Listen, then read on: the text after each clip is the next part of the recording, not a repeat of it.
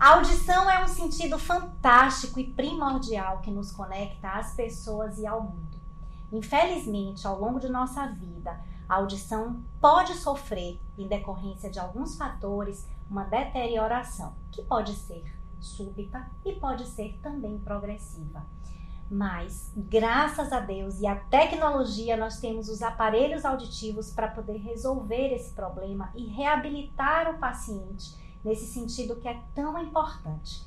Infelizmente, ainda existem vários mitos, vários preconceitos acerca desse assunto.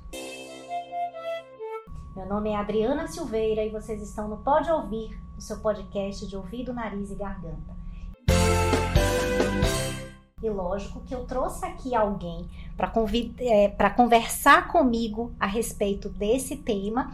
Nada mais, nada menos alguém que já tem mais de 20 anos de experiência na protetização auditiva, na reabilitação desse paciente.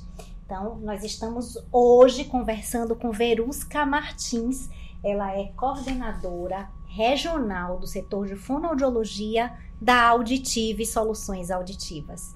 Verusca, seja muito bem-vinda a esse podcast. E eu tenho certeza que você vai poder trazer muitos conhecimentos que você adquiriu né, ao longo desses 20 anos de experiência com os aparelhos auditivos. Obrigada, doutora. Eu queria primeiro agradecer pelo convite e trazer que esse tema ele é muito importante de ser debatido, ser conversado, ser explicado, ser orientado, porque tem muitas pessoas, né, que desconhecem né, a como funciona, né, a essa questão, né, desse tratamento da perda auditiva e desconhece também o momento certo, né, de se iniciar esse tratamento. Você, como fonoaudióloga de formação, né, certamente é, recebe esse paciente pela primeira vez com muitas dúvidas, né, acerca da, da é, de como é que vai ser esse aparelho auditivo que foi indicado, quais são os benefícios que ele vai me trazer. Mas antes de tudo, é importante que o paciente entenda é, o que é que está acontecendo com ele, né? O que é essa perda auditiva, o que é que pode estar né, tá causando ela e, e, como que é a sua abordagem quando recebe esse paciente já com essa dúvida em primeira mão.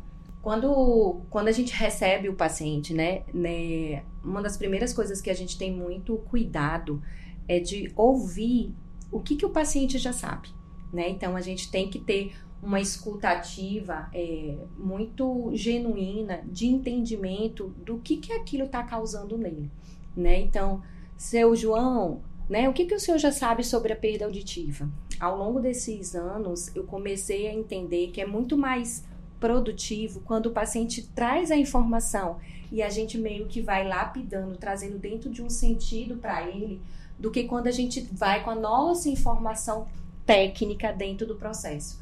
Né? E aí são, tem alguns conceitos que a gente precisa trabalhar, né? O senhor não está sozinho, é muito comum ter a perda auditiva. A gente precisa iniciar o tratamento o mais cedo possível. Quanto mais cedo for essa intervenção, mais fácil vai ser para o senhor. E aí a gente explica, né, a, a importância da perda auditiva, ela não precisa muito ser explicada porque ela é sentida. Quando a gente traz para o paciente como é que está a rotina dele, o que, que mais dói, o que, que mais machuca no dia a dia, ele sempre vai trazendo essas informações e a gente vai meio que orientando no decorrer do atendimento.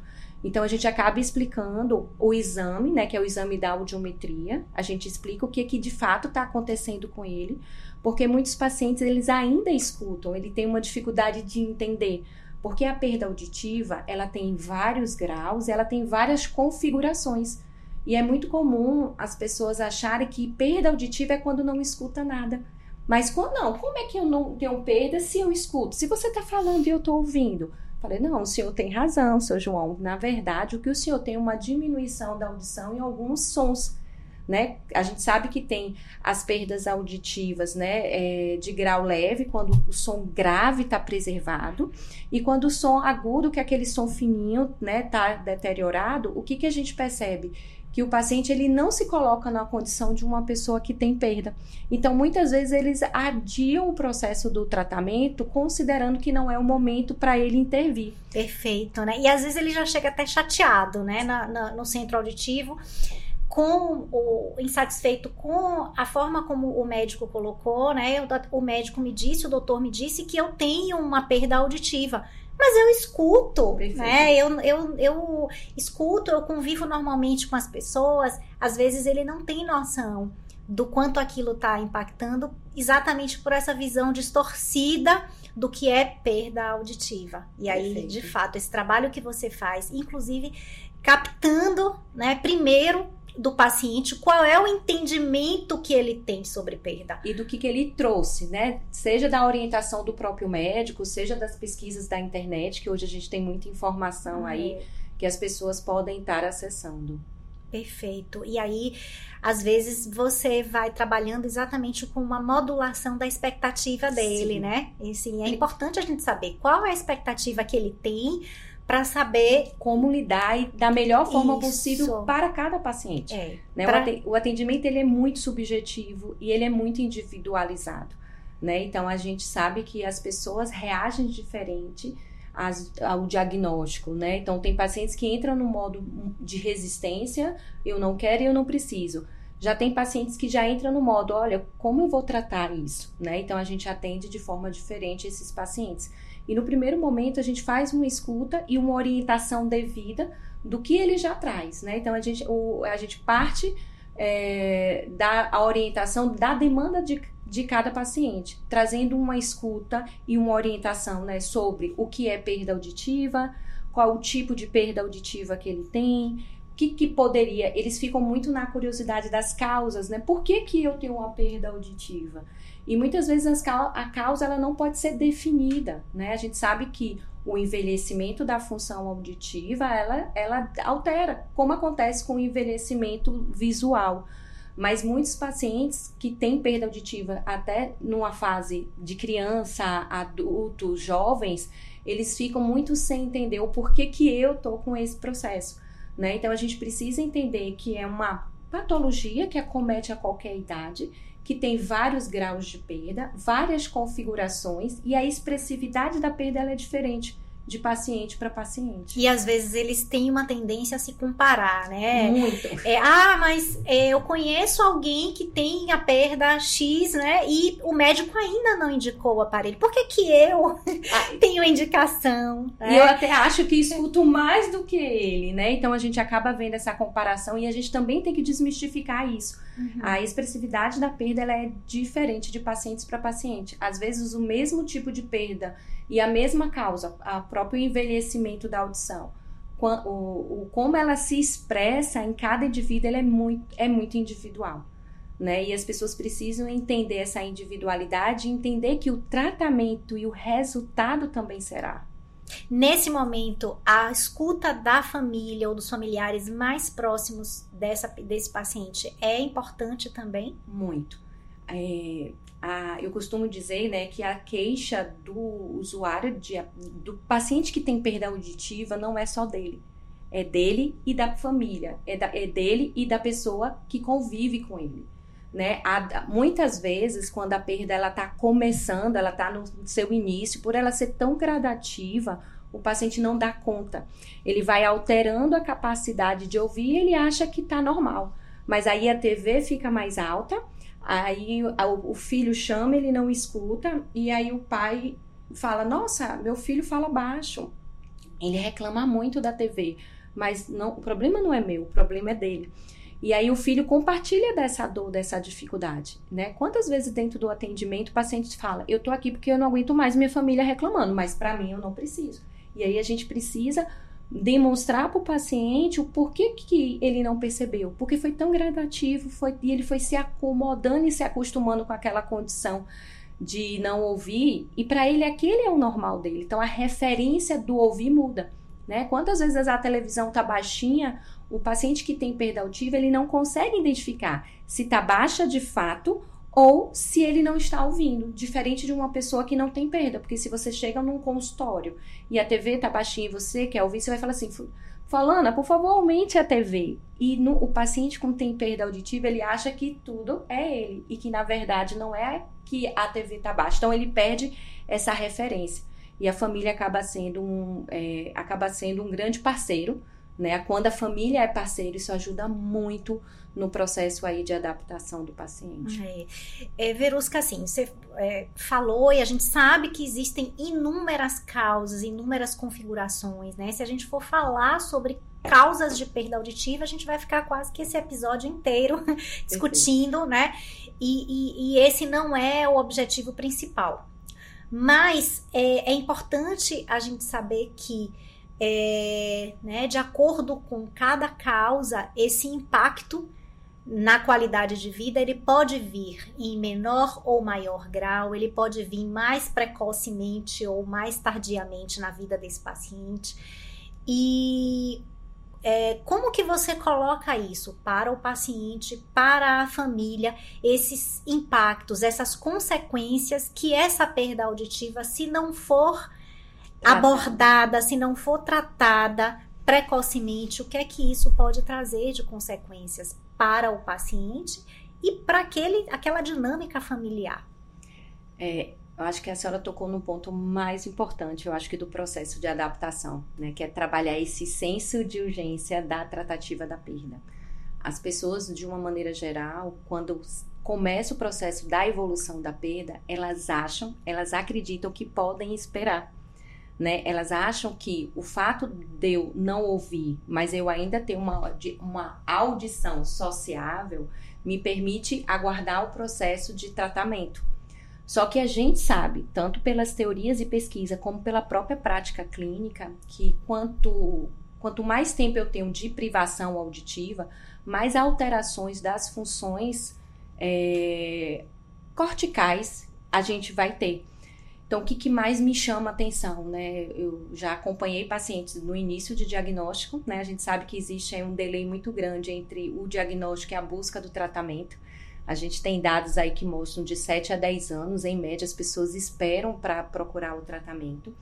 E aí, pacientes no início, ele tem apenas uma diminuição quantitativa da audição, que o aparelho faria uma função fantástica, ele amplificaria e compensaria essa perda mas a privação auditiva, né, a falta de experiência auditiva do som, faz com que esse paciente comece a ter uma alteração de reconhecimento de fala, que é uma das habilidades que a gente tem, é, que acontece no cérebro.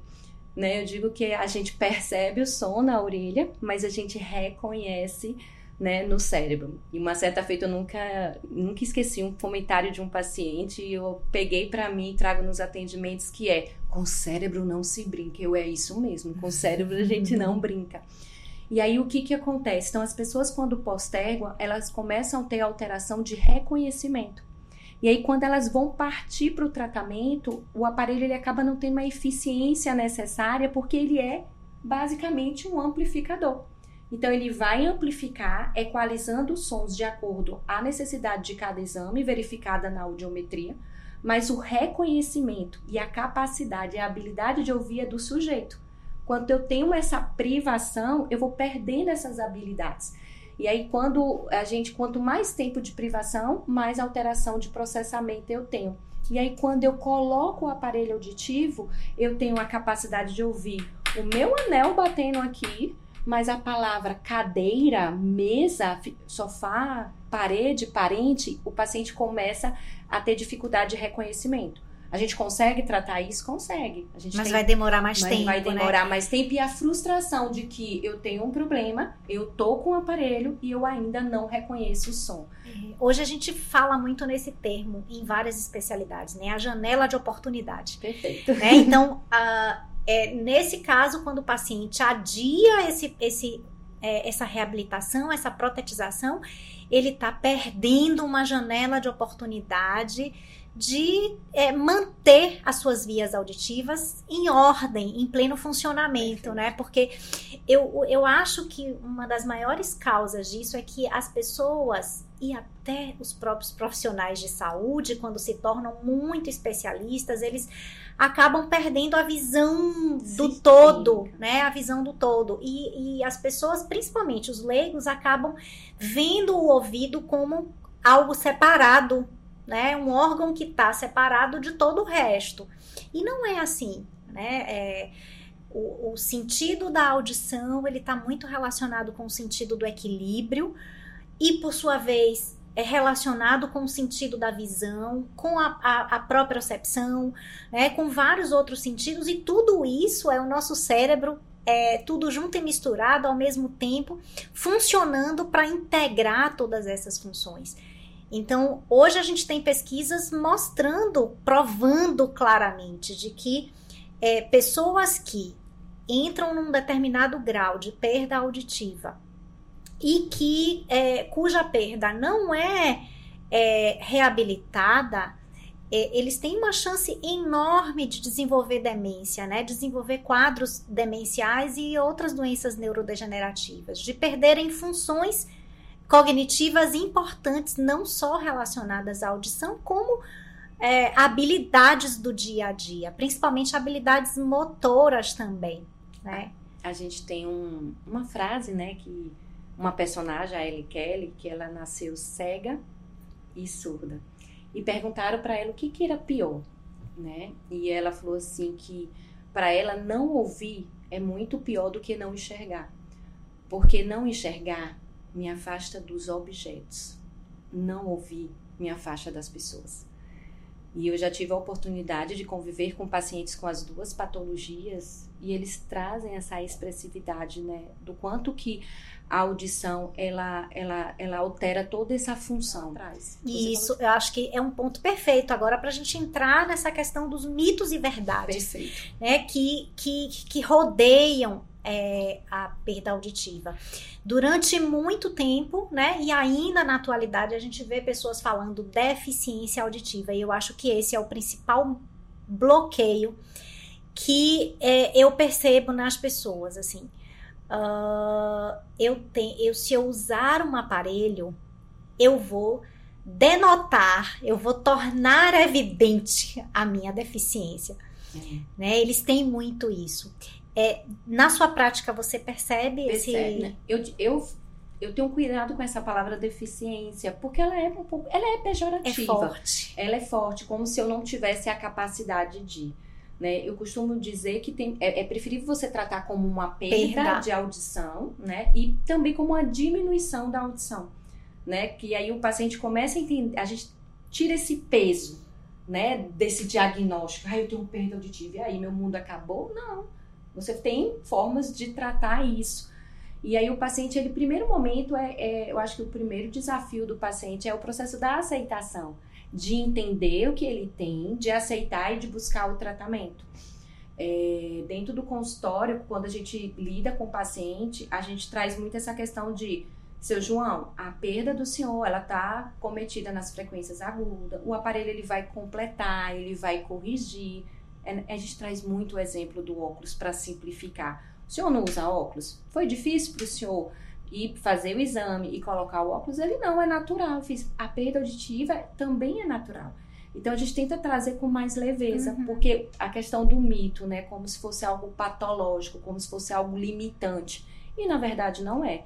A gente tem pacientes aí, tanto aqueles que nasceram com a perda, né, e tanto aqueles que adquiriram, que exercem todas as funções dentro da áreas profissionais sem nenhum tipo de limitação mas eles precisam de um recurso, de um aparelho para poder compensar essa dificuldade. É, o grande problema da gente comparar o uso do óculos é que talvez cria uma expectativa, né? Porque assim, Perfeito. assim, muitas, muitas questões visuais, quando a gente põe o óculos, né? Os óculos, é, existe uma correção imediata né? Na maioria das vezes. E com o aparelho auditivo, nem, nem sempre. sempre. essa correção é imediata. E quanto maior, quanto mais esse paciente for perdendo essa janela de oportunidade, aí é que essa dificuldade de adaptação vai aumentar. Vai aumentar, vai aumentar. Então é importante, talvez até a gente comparar a um óculos, um multifocal, né? Que as pessoas nem sempre se adaptam à primeira né? A primeira experiência que eles têm demanda alguns dias ou até meses para que ele possa fazer demanda aquele treinamento, uso. demanda uso,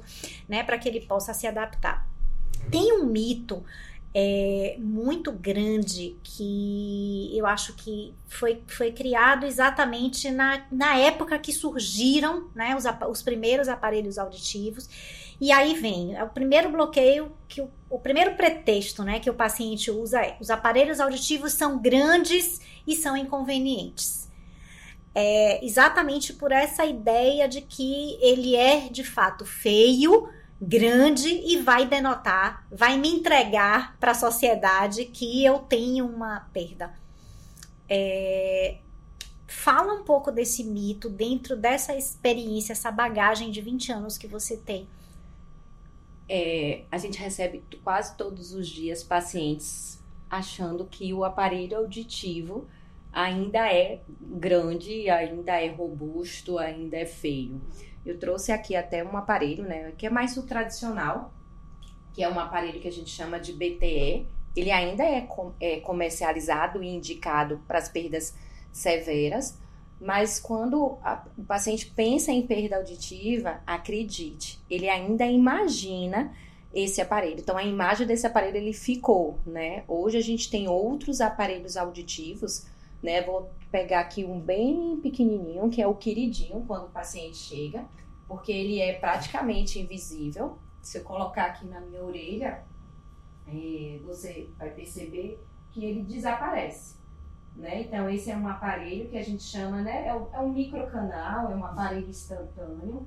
Ele é um aparelho que fica bem discreto, bem visível, ele é de peça única, mas ele não é um aparelho que dá para todo tipo de perda. Né? Mas a, a aceitação do paciente muda muito quando a gente sai de um modelo tradicional para um modelo pequeno.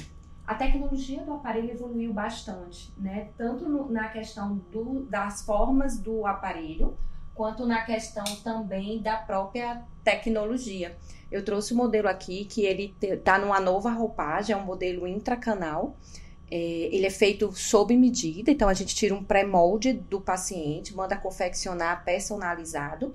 E, e, esse aparelho ele traz, né, além do processo de amplificação de tratamento, ele traz alguns recursos bem interessantes que, são, que é a conectividade que, que é que a gente consegue? A transmissão do áudio direto para o aparelho auditivo.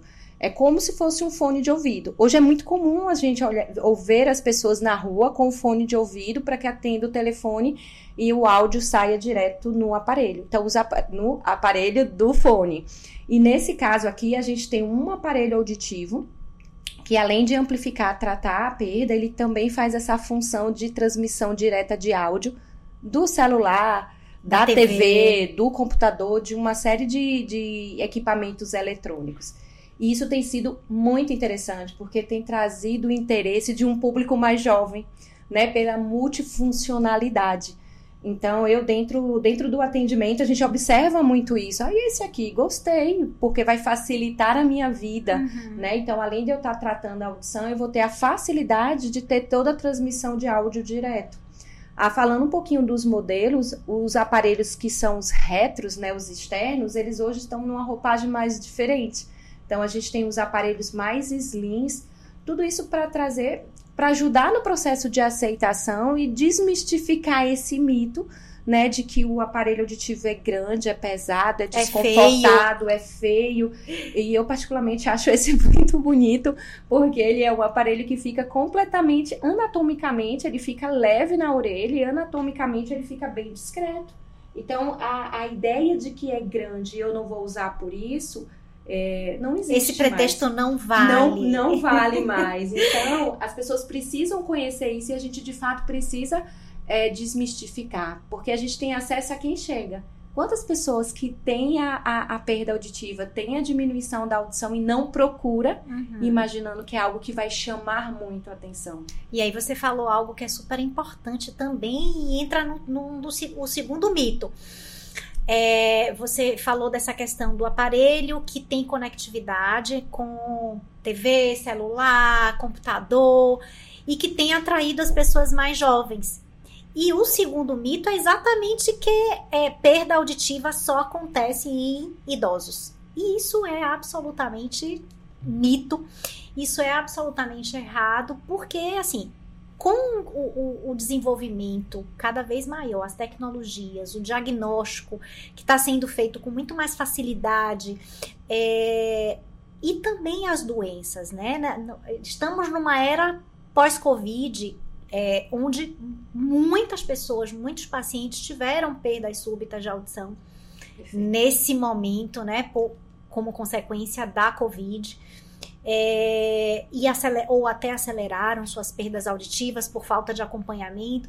Então a gente tem visto que pessoas é, jovens, crianças, porque existem as causas genéticas, né? E desmistifica completamente essa ideia de que só o idoso precisa do aparelho auditivo.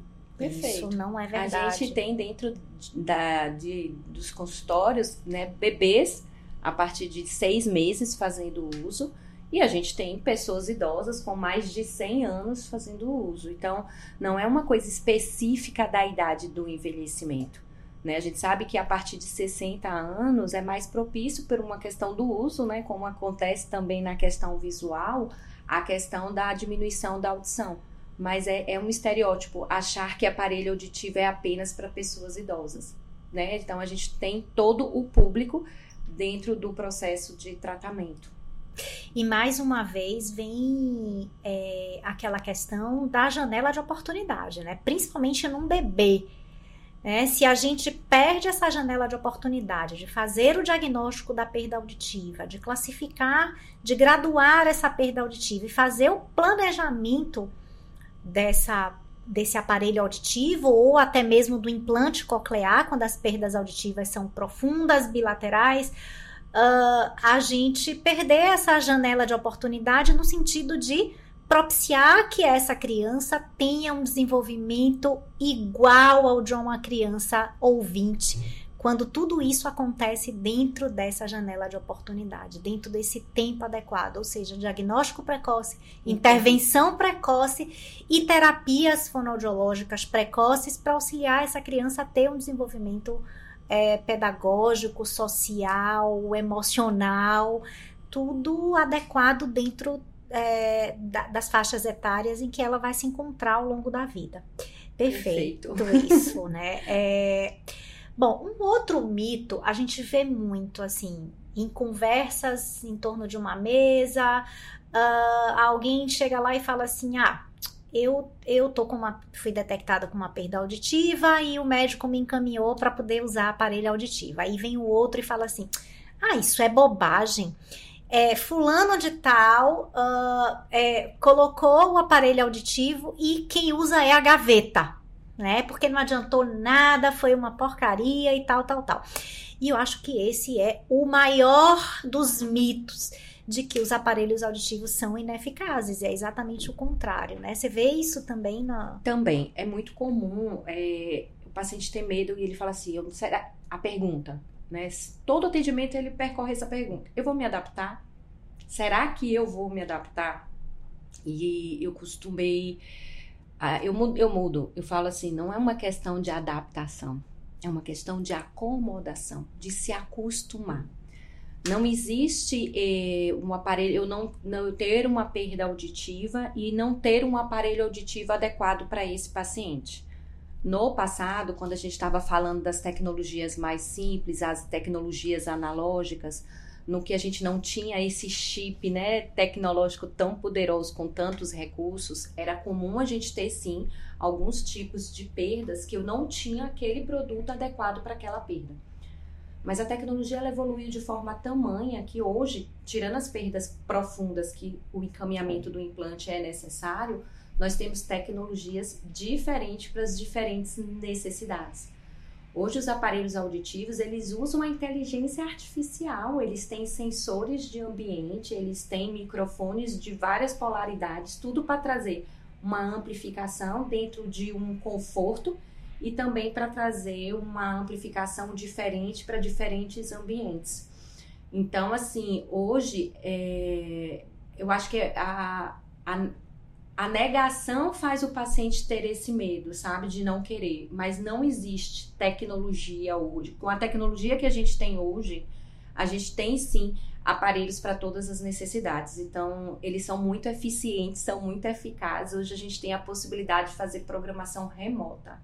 O paciente está em um outro estado, está em um outro país, a gente consegue acessar e fazer essa programação.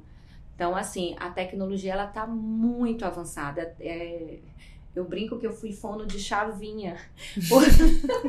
eu fui fono que eu pegava o aparelho e eu tinha três tripés para mexer no aparelho. Era o grave, o agudo, o mais ganho, menos ganho, mais saída, menos saída. Então hoje, quando eu vejo o aparelho com multicanais, com muita frequência, com não sei quantos microfones, com a possibilidade de fazer ajuste remotamente, com aplicativo que o próprio paciente pode fazer o controle, tá muito fácil usar aparelho auditivo. É. E o processo de adaptação, ele é, ele é muito instantâneo. A gente sabe que existe um período que a gente chama tecnicamente de aclimatização, que é o acostumar, que em média são três, três meses. Só que os pacientes já saem muito bem adaptados no primeiro momento, porque a tecnologia nos ajuda muito com relação a isso. É, muito bacana. Realmente a tecnologia né, o, o, esse desenvolvimento vem proporcionando cada vez mais o acesso à qualidade de vida. Né? Perfeito isso. É, e aí tem, tem esse mito também, né? É, que às vezes o paciente ele, ele nega essa, essa possibilidade e também tem essa questão: ah, eu não vou conseguir ter acesso, é, é muito caro, é extremamente caro, e hoje a gente vê que existem é, possibilidades de, de financiamento desses aparelhos auditivos. O SUS fornece né, aparelhos tão bons quanto os que a gente encontra é, nas, na, nos centros auditivos.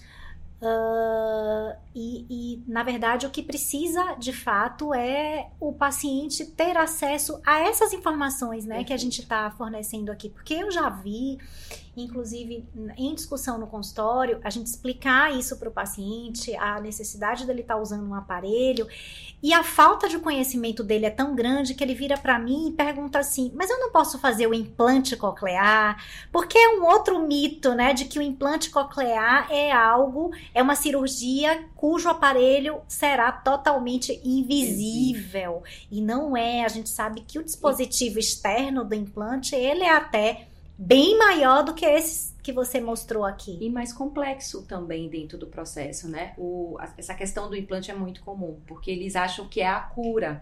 É, vou fazer a cirurgia do implante, não vou ter mais problema, isso não vai me atrapalhar. E a gente sabe que, que é completamente diferente. É um dispositivo eletrônico, né, que, que precisa passar por um processo cirúrgico, mas ele também vai ter um processador, algo fora, que vai precisar ser manuseado, que vai precisar tirar para para tomar um banho, que tira para dormir, semelhante até um aparelho auditivo nesse manuseio. É, essa questão de valor, né, ela chega todos os dias. Né? As pessoas ainda consideram um valor muito alto.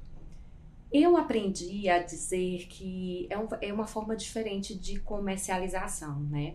A gente não tá acostum, a gente não é acostumado a fazer conta do pequeno. O que, que é conta do pequeno? Eu vou ali, faço uma unha, eu vou ali, tomo um cafezinho, eu vou ali, pago a minha internet, eu vou ali, né? Compra um sapato? Compra um sapato, enfim. né? E aparelho auditivo, e, a gente está falando de um instrumento de saúde, eu não vou nem entrar nesse mérito, porque isso aí vale todos os, os reais uhum. necessários.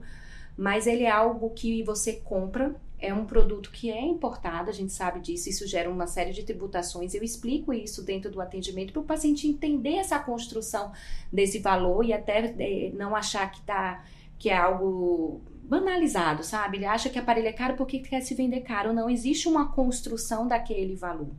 Existe todo um atendimento do pós que não tem custo. Então ele compra o aparelho, ele faz o uso de um aparelho em média por 5, 6, 7 anos, isso depende muito do cuidado. Às vezes o paciente troca porque a evolução tecnológica está tão grande, ele quer se dar a oportunidade de ter melhores tecnologia, mais qualidade de vida. Mas quando a gente traz para o paciente, né, tudo que está atribuído isso, né, que ele tem um produto que ele vai fazer uso todos os dias, que ele tem um programa de acompanhamento com um profissional que vai estar tá ali acompanhando toda essa dinâmica da perda, porque a perda ela muda com o passar do tempo e com o processo de exame e reajuste, exame e reajuste e é um produto que ele vai usar por 5, 6 anos, esse, esse valor ele fica menos pesado, digamos assim. É, se a gente comparar com uma unha, eu brinco muitas vezes com o paciente. Uhum. assim, uma conta de restaurante, né? Não, eu já fiz, eu já fiz conta com unha. Pagando 20 reais a mão, se a gente multiplica durante 5 anos fazendo toda semana, a gente gasta 4,800. Uma vez eu fiz essa conta com a minha manicure que ela tomou um susto, porque ela tinha alguém na família querendo fazer uma aquisição de aparelho e para ela era algo tão caro, tão improvável, tão impossível que ela acabou chocando. E quando a gente fez essa conta, o contrário fez muito mais sentido para o paciente.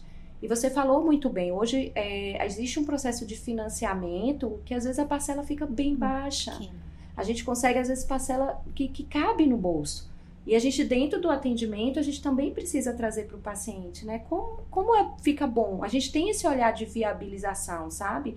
De mostrar que é uma questão de saúde, que a gente se organiza e que tem a viabilização. Claro, vão ter aqueles pacientes que não vão ter possibilidades e a gente faz encaminhamento para serviços né, de saúde como o SUS, como você trouxe, porque o importante de fato é que eles façam um processo né, de, de, de protetização, de amplificação o mais cedo possível, porque isso vai trazer os impactos que a gente já conversou aqui mais é, cedo. Perfeito. Eu, e uma forma que eu tenho também de conversar com com o paciente é quando ele traz exatamente todas as dificuldades que ele está tendo socialmente, profissionalmente, é, para lidar com essa perda auditiva sem, sem um aparelho.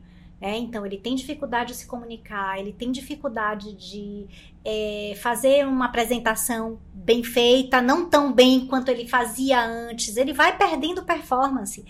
E uma forma exatamente de contrapor isso é é, colocar para o paciente dizer assim: quanto vale a sua performance? Perfeito. Você tem noção do quanto você pode ganhar em termos de melhoria da sua performance, melhoria da sua qualidade de vida? Qual o valor que isso tem para você? Será que isso não é tão valioso a ponto de você né, se sentir merecedor de fazer esse investimento? É, e isso é algo de fato para poder a gente né, parar, pensar, refletir.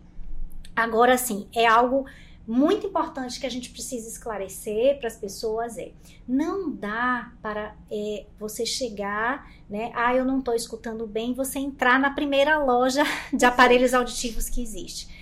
É, bom, eu tenho 25 anos de, de atuação na área médica, a Verusca tem mais de 20 anos né, de, de profissão atuando, lidando com aparelhos auditivos e é, o mais importante é o paciente entender que não é o aparelho em si, né? Se, se você põe um aparelho no seu ouvido sem ter primariamente ter sido avaliado por um profissional que entenda de fato do assunto, que entenda qual é o momento ideal para indicar esse, esse aparelho auditivo, que é, conheça e confie naquele profissional. É exatamente o profissional que vai fazer, é fazer a programação adequada. Né? É como você ter. É, não adianta você ter uma Ferrari se você não sabe dirigir, se você não sabe mexer nessa Ferrari, né? Não adianta você ter um celular altamente tecnológico se você não domina tudo aquilo que ele é, oferece para você. Então, eu comparo muito o, o, o profissional que vai é, lidar, que vai fazer esse processo de adaptação é exatamente isso, a pessoa que detém, que domina o conhecimento acerca do tema e que depende é, é, do qual o paciente depende muito para que esse tratamento seja de fato eficaz e que traga benefício para todos, não só para o paciente, como para a família dele, como para as pessoas com quem ele convive. E essa é uma relação que a gente cria para o paciente para a vida, né? Quando eu digo para o paciente que é, o mais importante de fato, acho que você colocou um ponto bem interessante, é o profissional que vai atender. A, as marcas, as tecnologias, elas têm se assemelhado muito, né? Então, os produtos são, são semelhantes dentro das suas entregas mas a leitura que o profissional vai ter, né, o acolhimento que esse profissional vai fazer, é, é, essa escuta ativa que esse profissional vai fazer é diferente. Então, eu acho que o paciente ele tem que ter um, uma fonoaudióloga para se chamar de sua, né? Alguém que ele se sinta à vontade, alguém que ele, que ele tenha a liberdade de pedir uma orientação. Às vezes o paciente ele fica inibido quando ele tem uma dificuldade de manuseio, de ai, sei lá, eu vou lá de novo, ela vai achar que eu sou chata. Não, seu fulano, o senhor não é chata, o senhor precisa de uma ajuda e eu estou aqui para isso. Né? Quantas vezes o paciente fala assim, eu fiquei com vergonha de voltar aqui, porque o paciente ele volta quantas vezes for necessário. E eu falo para ele, ó, se o senhor não voltar, eu vou perder meu emprego, porque eu tô aqui para atender o senhor. E a gente precisa também estar tá trazendo muito essa questão, né, do acompanhamento. É, o aparelho, ele é o começo do tratamento, né? Ele é uma ferramenta que um profissional usa para reabilitar mas o tempo de uso, o dia a dia, as orientações, a permanência, esse acolhimento das dificuldades, essa ajuda de dizer que vai superar, que com o tempo vai melhorar, que o profissional faz, sem sombra de dúvida, eu acho que é o mais importante para o sucesso da reabilitação e para os pacientes ficarem felizes e realizados usando o aparelho, né? Não é só o produto, é o acompanhamento especializado. Perfeito, Verusca. Estamos chegando ao fim desse episódio. Ah. Quero te agradecer imensamente pela sua disponibilidade de estar aqui conosco nesse podcast, esclarecendo dúvidas que eu sei que são importantes, que eu sei que são o dia a dia. É, nós do Nooba, no nosso site, temos um blog em que tem também publicado vários textos de membros do nosso corpo clínico escritos por médicos. Temos várias informações importantes acerca da perda auditiva.